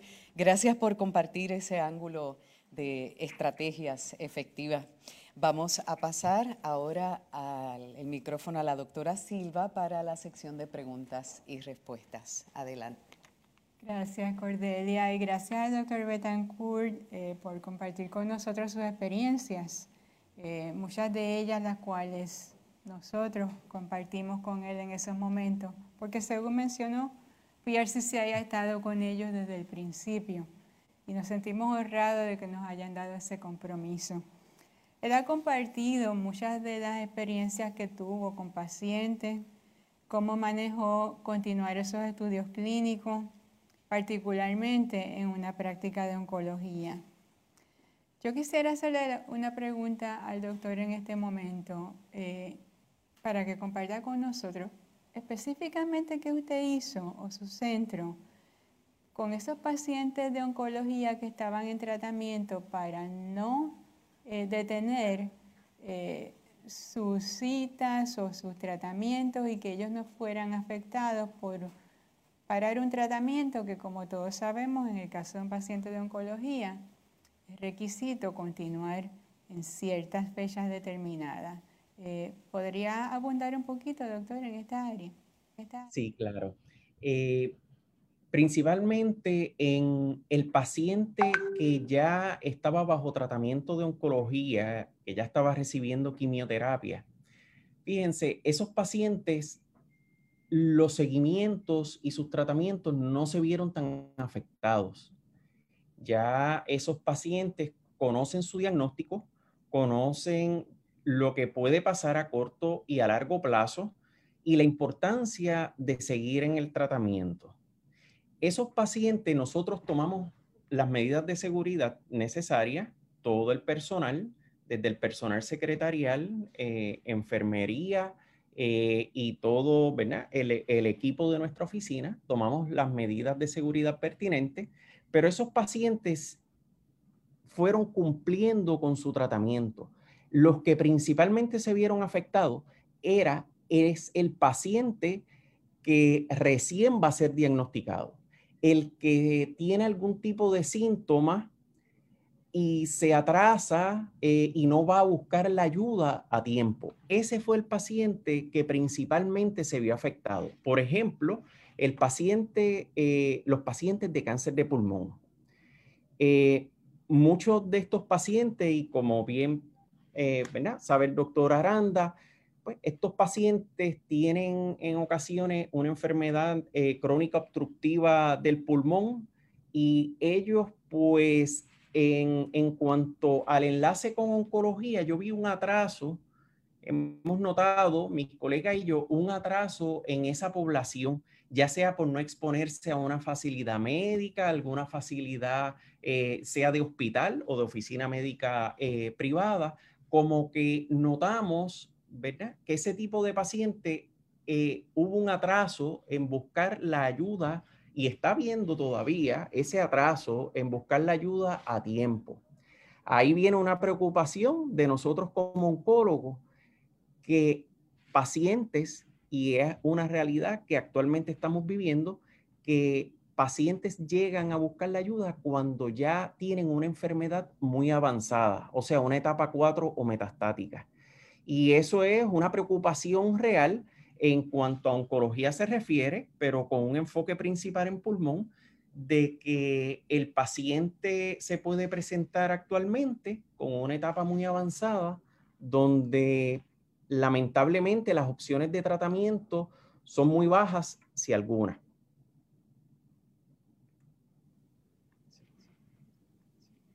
En adición, doctor, pudiera eh, compartir con nosotros las aportaciones eh, que nosotros en el equipo de PRCCI hicimos durante ese primer intento de lograr estabilizar la pandemia.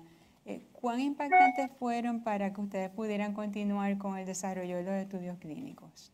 yo creo que PRCCI definitivamente desde antes de la pandemia, desde comenzar un, centro de investigación o desde que viene la idea de, uno formar un centro de investigación, PRCCI ya toma de la mano al centro. Yo creo que eh, desde el inicio se están estableciendo unos manuales de procedimiento eh, donde PRCCI bien da los consejos necesarios para tomar los pasos adecuados. Eh, yo creo que durante la pandemia tuvimos la oportunidad como centro de investigación también de participar en un estudio eh, con pacientes COVID en el Hospital Municipal de San Juan. Eh, o sea, PRCCI no se tomó un receso en cuanto a la ayuda y al enlace con los diferentes centros de investigación. Esa es nuestra experiencia. Eh, yo creo que en este tiempo de, pandemia, nosotros como centro de investigación hemos crecido y seguimos creciendo. O sea, eh, y eso tengo que reconocerlo. No es, un, no es, no es tan solo un trabajo del, centro solo. Eh, yo creo que todo esto es un trabajo en equipo y parte del equipo es PRCCI. Y nosotros, eh, cuando la mayor cantidad de, ensayos clínicos estamos participando, ha sido durante la pandemia. O sea, que este trabajo eh, que ustedes han realizado, eh, PRCCI y todo, y todo el personal, ha sido uno de excelencia. es nuestra experiencia con ustedes. Eh, yo creo que hay un agradecimiento, ¿verdad?, desde de, el inicio. Así que esa, esa oportunidad que hemos tenido durante este tiempo de, de participar en más estudios, porque pues, las visitas de, iniciación de estudio comenzaron de manera virtual, las visitas de los monitores eh, de manera virtual. Recientemente hay alguna que otra farmacéutica que ya comenzó a visitar personalmente, pero que todo el trabajo, eh, hubo un, yo digo que hubo un reajuste en muy poco tiempo para, para ajustarnos a esta nueva realidad y los procesos siguieron como, como si nada estuviese pasando en cuanto a investigación se refiere. Un honor y un privilegio ser parte del crecimiento de su centro y agradecemos su tiempo eh, en el día de hoy. Eh, en este momento nosotros confirmamos nuestro compromiso, no solamente con su centro, pero con el centro, eh, cada uno de los centros que es miembro de PRCCI y todos aquellos en el ecosistema de investigación clínica de Puerto Rico. Y en este momento pasamos con Cordelia.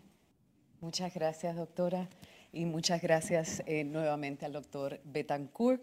Eh, con esto concluimos la parte del programa científico y realmente han sido unas presentaciones impresionantes, así que aprovechamos la oportunidad para invitar a todos los participantes a llenar eh, la evaluación del evento. Eh, en particular a los médicos registrados, presionen el chat en Zoom para acceder al enlace necesario para contestar y someter la evaluación de este evento. Y para los médicos es requisito eh, para recibir el certificado de educación continua, pero invitamos a todos los participantes a que completen esta evaluación. Bueno, y ahora respondiendo a unas peticiones que tuvimos, ya que al principio tuvimos unos pequeños problemas técnicos, queremos compartir con ustedes nuevamente el mensaje eh, de nuestra líder, realmente, la ingeniera eh, Luz E. Crespo, Lucy Crespo, principal oficial ejecutiva del Puerto Rico Science Technology and Research Trust. Adelante, Lucy.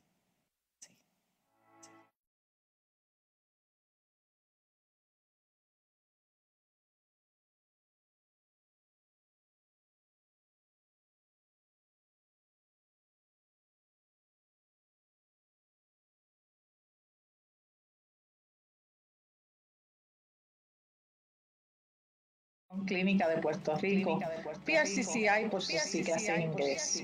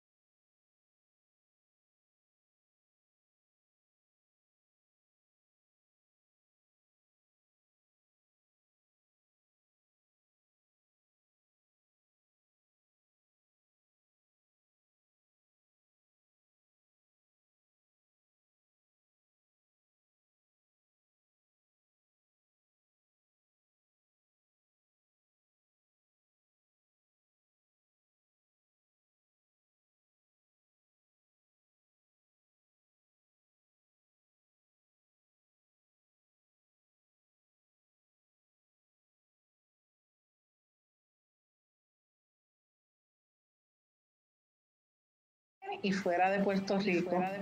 Mi agradecimiento a la Junta de Directores del por su compromiso sostenido y a todos los expertos que aceptaron compartir campo de la investigación. Hoy nos orgullece estar aquí celebrando los logros del Consorcio de Investigación Clínica y también su proyección al futuro. En el Fideicomiso para Ciencia, Tecnología e Investigación de Puerto Rico reconocemos el valor de la investigación. Y por eso desde el primer día nos apasionamos con esta iniciativa y facilitamos el que fuera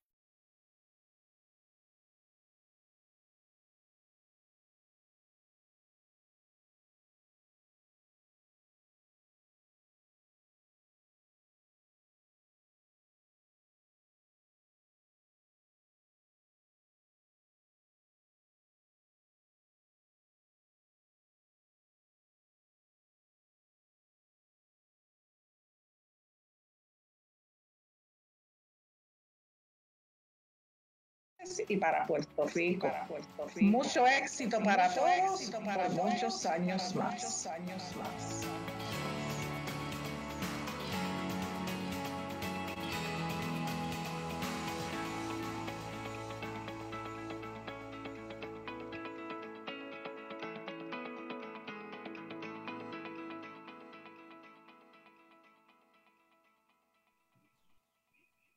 En el Puerto Rico Consortium for Clinical Investigation, PRCCI, estamos de celebración.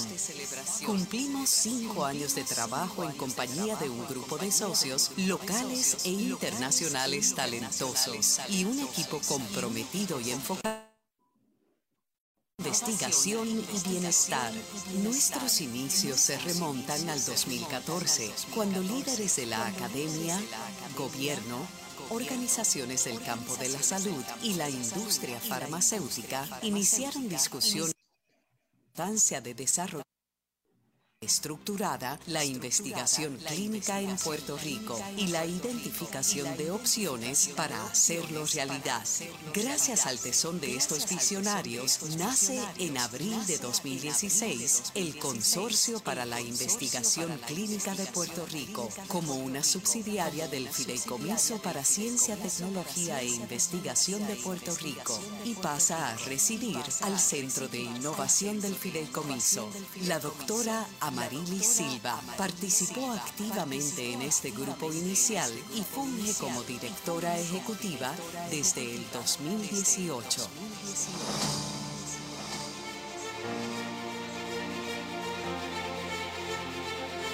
El consorcio surge bajo el compromiso de impulsar el crecimiento continuo de la investigación clínica en la isla lo cual se traduce en beneficios como el contribuir al bienestar de los pacientes, brindándole terapias nuevas, efectivas y seguras, atraer más estudios clínicos a Puerto Rico,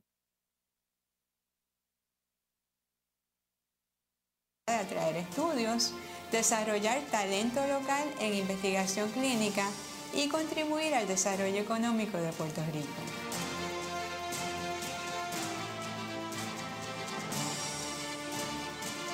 Con el paso del tiempo, las necesidades de los centros y del ecosistema de investigación en general han ido cambiando y nosotros en el consorcio también.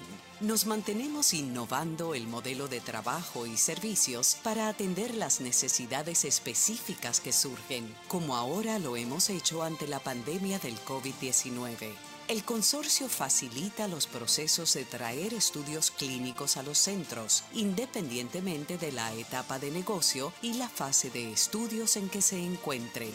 Apoyamos los centros para lograr un inicio rápido, eficiente y al 100% en cumplimiento desde su creación.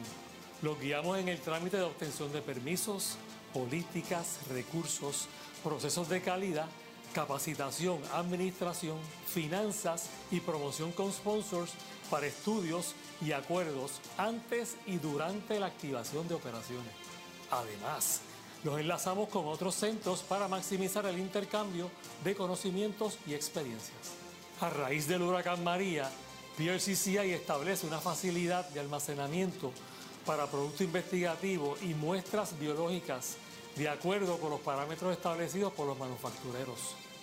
Esta facilidad brinda un espacio seguro y confiable para que los investigadores protejan en un ambiente controlado el producto y las muestras ante una falla por un largo periodo del sistema eléctrico.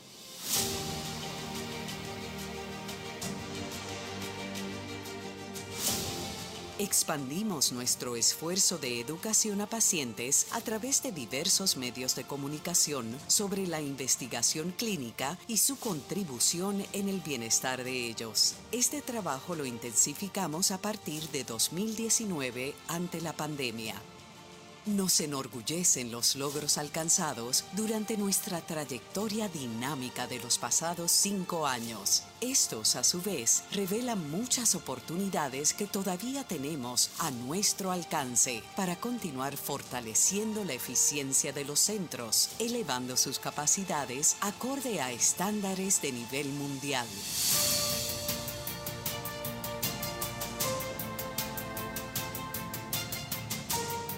Nuestros resultados han sido notables, ya que comenzamos con 5 centros en el 2016 y hoy contamos con 29, ubicados entre hospitales, la academia y privados. Esto nos convierte en el centro de investigación clínica más grande del Caribe, con una alta participación de médicos puertorriqueños y de otras nacionalidades, quienes se han iniciado formalmente en el campo de la investigación clínica.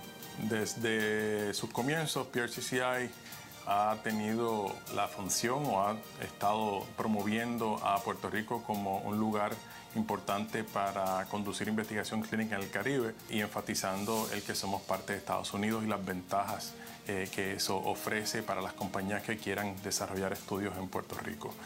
En el, en el presente, los servicios de PRCCI han seguido aumentando para eh, proveernos a los centros de investigación con recursos mucho más importantes todavía para desarrollar nuestra infraestructura, la calidad del servicio que se da en los centros e inclusive entrenar personal para que esté disponible en los quehaceres del día a día en los centros de investigación del país. También eh, recientemente han comenzado a trabajar con investigadores como yo para desarrollar protocolos propios y darnos encontrar los recursos necesarios para que la investigación clínica que nace de las ideas de nosotros aquí en, Puerto Rico puedan desarrollarse y podamos eh, aportar de forma significativa a la comunidad científica y a los pacientes en general. De igual manera, de cinco estudios en 2016, al día de hoy contamos con 21 en curso y 6 pendientes de aprobación. Es de este modo Puerto Rico se ha posicionado como un mercado de estudios clínicos que provee participación representativa al segmento de los hispanos y ofrece nuevas oportunidades de tratamiento en la isla, mejorando la calidad de vida de nuestros pacientes, algunos para los cuales un estudio clínico es su única opción de tratamiento. Pues mi condición es lupus. Como muchos eh, saben de la condición, este, es una condición que, compromete mucho este, nuestro cuerpo, nuestro físico. Realmente, pues la persona muchas veces nota que algo te está pasando porque uno está cansado, este, hasta la manera de caminar porque uno se siente agotado, no quieres participar de muchas actividades, te limita. Y luego del tratamiento, todo eso ha cambiado. Se me fue como esa, esa timidez que yo tenía a poder participar, de, andar con mis hijas, de acompañarlas a sitios, porque hasta físicamente yo no me veía bien.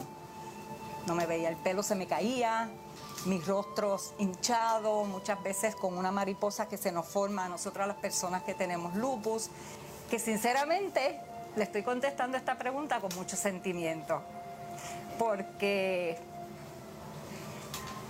ha sido una bendición.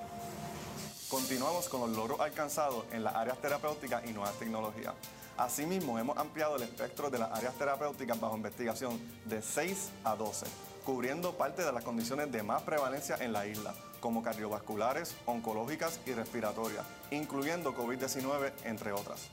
Y es ante la pandemia que en el consorcio crecimos exitosamente, utilizando nueva tecnología como telemedicina y teleconsulta para promover la participación de pacientes, darle seguimiento durante los estudios y proteger la integridad de los resultados. Contamos con un programa de capacitación para profesionales que desean continuar fortaleciendo sus conocimientos en investigación clínica. Este esfuerzo incluye internados en el consorcio y la celebración de adiestramientos formales. En este ofrecimiento contamos con la colaboración de sobre seis organizaciones de renombre en el campo de la investigación y salud entre las que se destacan Barnett International, Northwell Health, Yale, Johns Hopkins, Coalición para la Investigación Clínica y la Universidad Central del Caribe, entre otras. Incursionamos exitosamente en esfuerzos de responsabilidad social sobre temas diversos de actualidad, como la importancia de la donación de sangre ante la crisis en los abastos en Puerto Rico, en especial sobre la importancia del plasma para tratamiento experimental en pacientes con COVID-19. Este esfuerzo incluyó colaboraciones en programas educativos para la comunidad sobre el coronavirus, en asociación con sobre 10 organizaciones locales que agrupan la industria farmacéutica, médicos, hospitales, manufactureros, comercio, bancos de sangre y el sector de telecomunicaciones. También participamos en foros locales de discusión sobre salud e investigación junto a entidades del campo de la salud y manufactura. Fundación FER exhorta a los pacientes con condiciones reumáticas a que busquen información en sitios legítimos para informarse sobre cómo participar de estudios clínicos que pueden beneficiarle para su condición. La investigación clínica está en un ciclo de mejora continua y de cambio para asegurar que las investigaciones se conduzcan bajo los controles adecuados para beneficio y protección de los pacientes y para asegurarnos de obtener datos veraces. En el consorcio hemos recorrido un gran camino desde que comenzamos en el año 2016 y continuamos en evolución de nuestros procesos, servicios y controles de calidad, teniendo al paciente en el centro de todo lo que hacemos y como nuestra más alta prioridad. Sabemos que nos esperan nuevos retos y oportunidades y estamos listos para enfrentarlos elevando nuestra ejecución a un próximo nivel de la mano con los centros, los sponsors y todo el ecosistema de investigación experimentado con el que contamos en Puerto Rico. En conjunto, nos hemos posicionado como destino preferido para estudios clínicos de COVID-19 y un extenso número de condiciones crónicas. Sabemos que más éxitos están a nuestra espera y queremos ir por ellos para lograr en nuestra trayectoria más aniversarios ricos en innovación, investigación y bienestar para nuestros pacientes.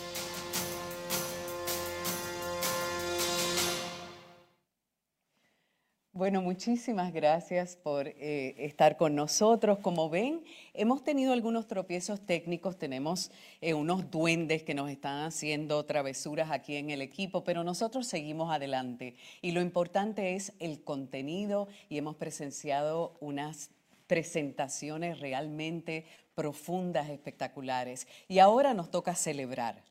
Definitivamente llegó el momento de reconocer a un grupo de expertos que han sido instrumentales en la evolución de PRCCI. Así que invito a la doctora Silva, quien va a facilitar esta sección. Adelante, doctora Silva. Gracias, Cordelia. Vamos en este momento a celebrar lo que ha sido el logro de cinco años de esfuerzo incansable. Y queremos comenzar con reconocer a nuestros centros fundadores. Empecemos con ellos, quienes fueron los pioneros, confiaron en la iniciativa de PRCCI en pro de la investigación clínica y se unieron a la organización. Su visión aportó a que estemos aquí hoy. Estos centros son Inspira Clinical Research y su presidente, el doctor Alberto Varela.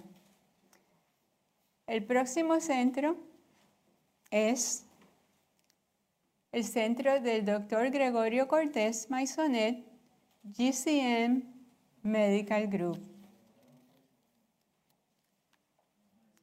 Continuamos con el Centro de Investigación, Fundación de Investigación, Clinical Research y su director, el doctor José Rodríguez Orengo.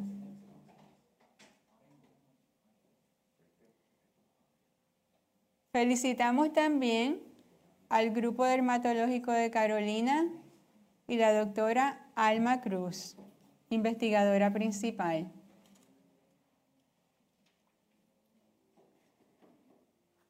Y el Centro Puerto Rico Health and Renal Research del doctor Otec Bola, el cual también fue uno de los cinco fundadores de PRCCI.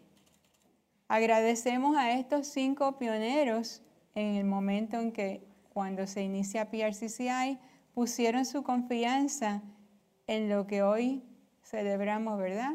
Cinco años, una institución que ha hecho una gran aportación a la investigación clínica de Puerto Rico. Ahora vamos a continuar con dos centros distinguidos a cuales eh, por sus ejecutorias nosotros le queremos hacer un reconocimiento especial. Y comenzamos con uno de ellos eh, y es el Cardiopulmonary Research del doctor Álvaro Aranda Rodríguez y su director médico, quien ustedes lo escucharon recientemente, como logramos trabajar con ellos y, y nosotros logramos que el doctor Álvaro Aranda pudiera correr, es uno de los centros que ha corrido uno de los mayores números de estudios en Puerto Rico en el área de COVID-19 y en el área de enfermedades respiratorias. Felicitamos al doctor Aranda y su equipo por sus ejecutorias.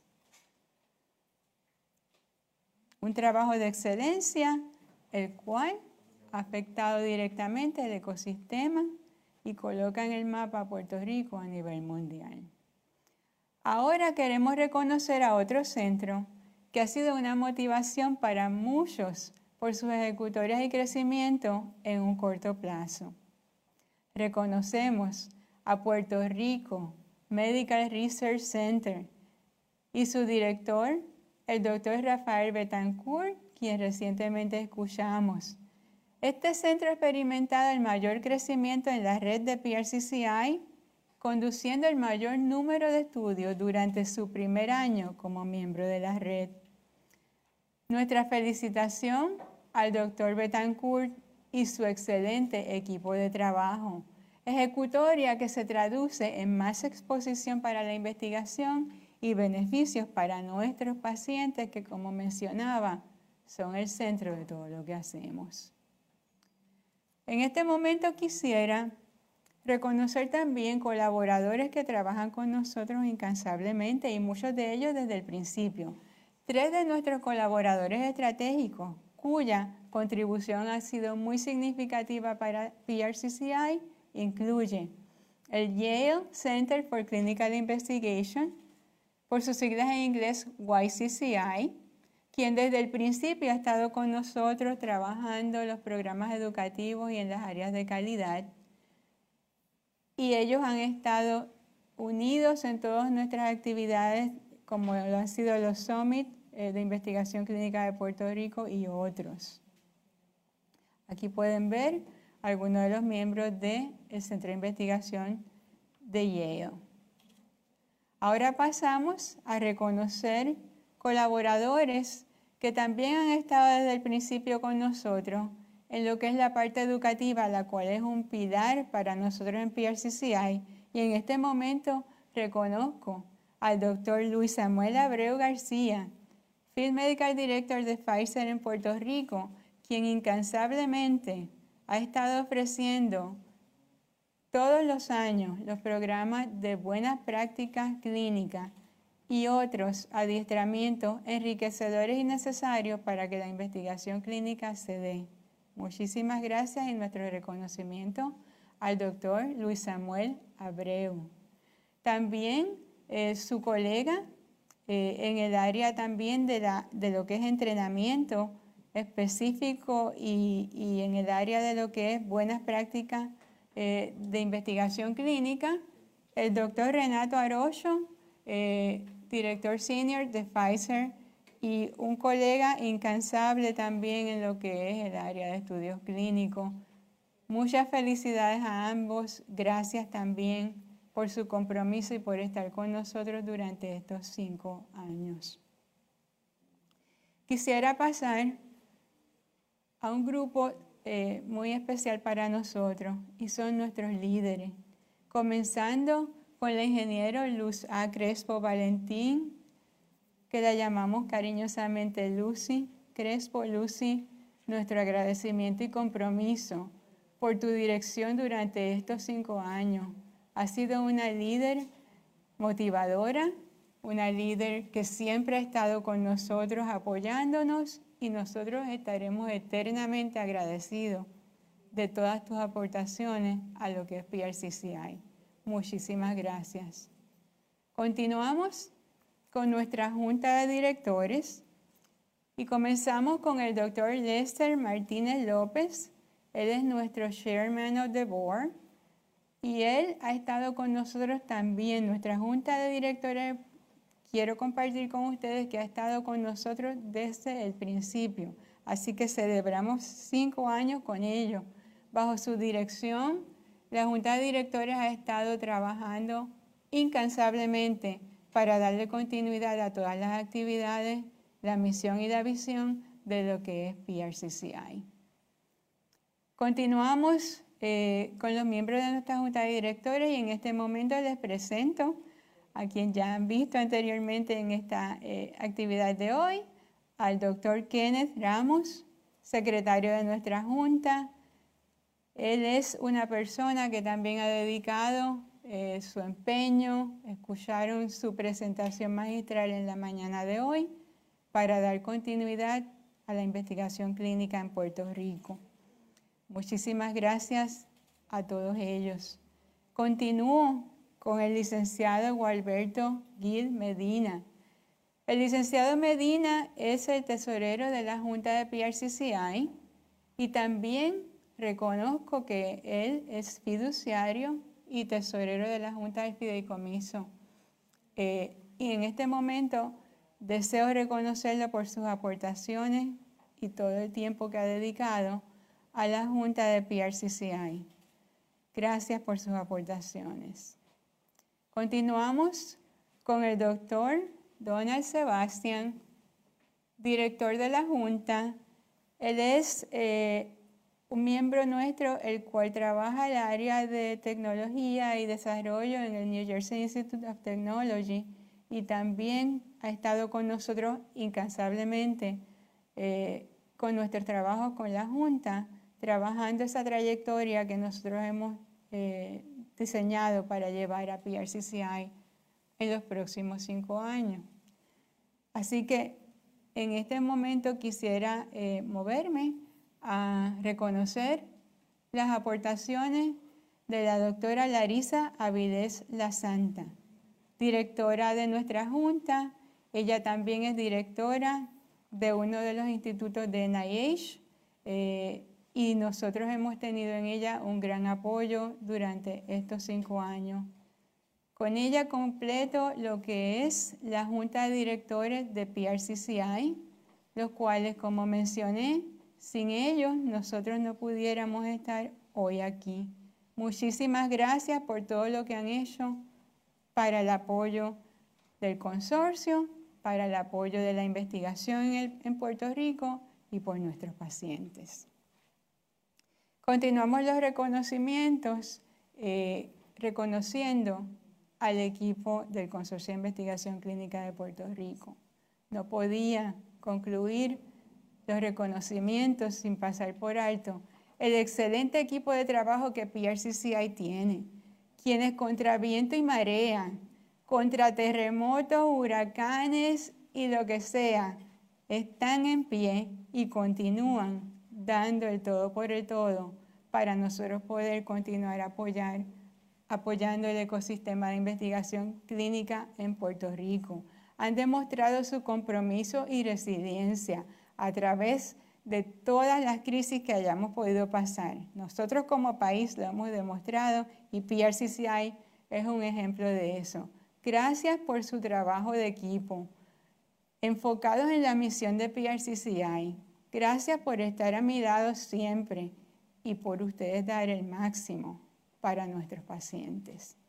En este momento quiero pasar el micrófono a nuestro presidente de la Junta, el doctor Lester Martínez, para un mensaje especial. Buenos días de nuevo. Ah, ahora me toca a mí bueno, eh, hablar un poco de, de, esta trayectoria. Son, muchas las piezas en este, en este andar en el desarrollo de PRCCI.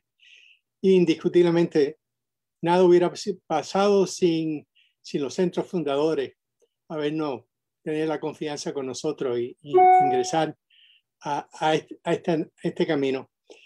Pero también los auspiciadores de los estudios que, que, que, que, vieron en nosotros una oportunidad y nos dieron la oportunidad de entonces a, hacer, de hacer estudios en, el país. quiero también tener la oportunidad de reconocer al doctor Aranga, Aranda y Betancourt.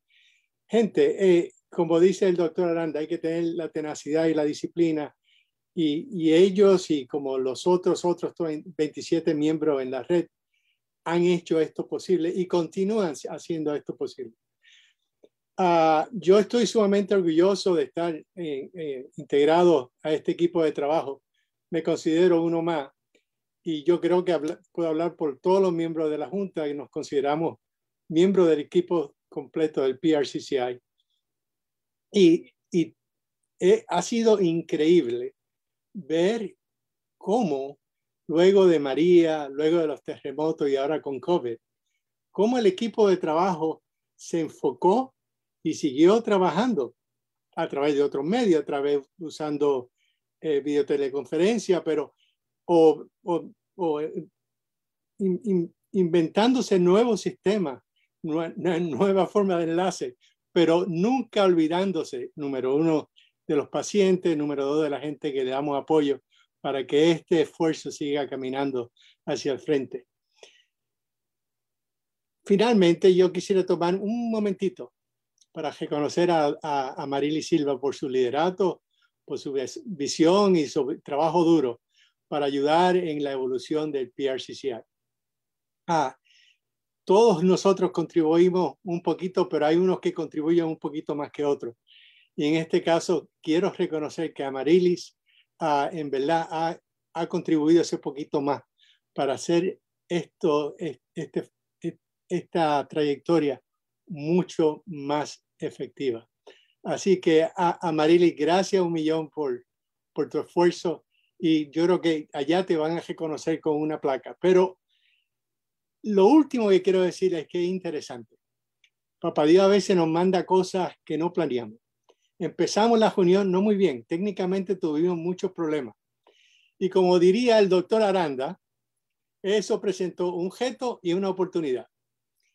Y la pregunta para todos nosotros fue, ¿tenemos el compromiso de hacer esto y trabajarlo o no lo tenemos? Y obviamente la contestación es evidente. Tenemos el compromiso, pero no tan solo el compromiso, tenemos la tenacidad y la disciplina que nos hizo exitoso en poder desarrollar la reunión como habíamos planeado por casi un año. Así que gracias a todos ustedes los que participaron en hacerlo sumamente efectivo, a los que hicieron el, el, el, el planeo por todo este año fantástico y los que, lo que visitaron y estuvieron con nosotros, le agradezco la participación y a todos, muy buen día. A, Marily, para ti, para atrás. Gracias, doctor Martínez. De verdad, eh, este reconocimiento es para el equipo, es para todos los colaboradores y es para todos los centros y, los eh, sponsors, como usted acaba de mencionar, doctor, pero más que nada para nuestros pacientes. Eh, el compromiso que nosotros tenemos es con eso contraer estas nuevas opciones de tratamiento a aquellos pacientes que muchos de ellos ya no le queda ninguna. Para mí es un gran honor eh, ser parte de esta iniciativa y agradezco inmensamente la oportunidad que me han dado.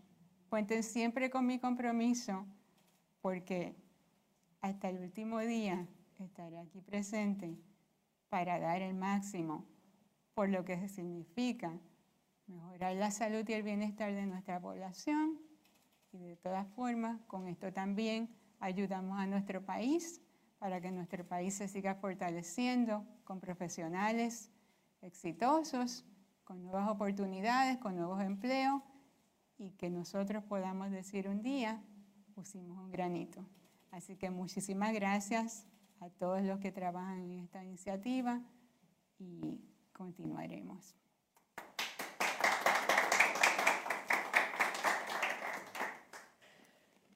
Muchísimas gracias.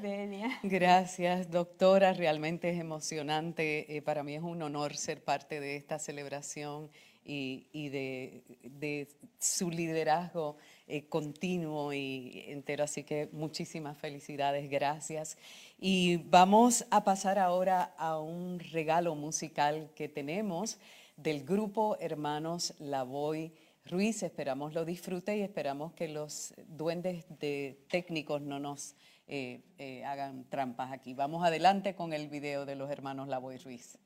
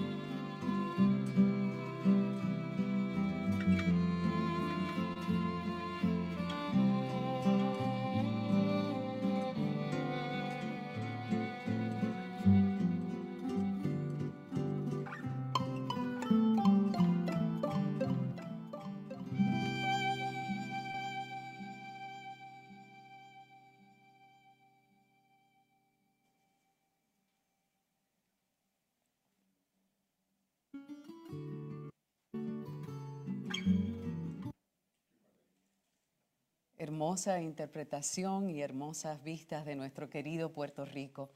Estamos todos muy agradecidos por su participación en la celebración del quinto aniversario de PRCCI y queremos hacer una invitación a todos los participantes a contestar la evaluación de este evento, en particular a los médicos que solicitaron su certificado para el requisito de educación continua. Es requisito ir al chat en Zoom, acceder al enlace necesario para contestar y someter la evaluación eh, de este evento. Así que, sin más, eh, felicitaciones nuevamente a PRCCI, que tengan un día excelente y que vengan muchos éxitos más para PRCCI y todo el ecosistema de investigación clínica. Muy buenas tardes.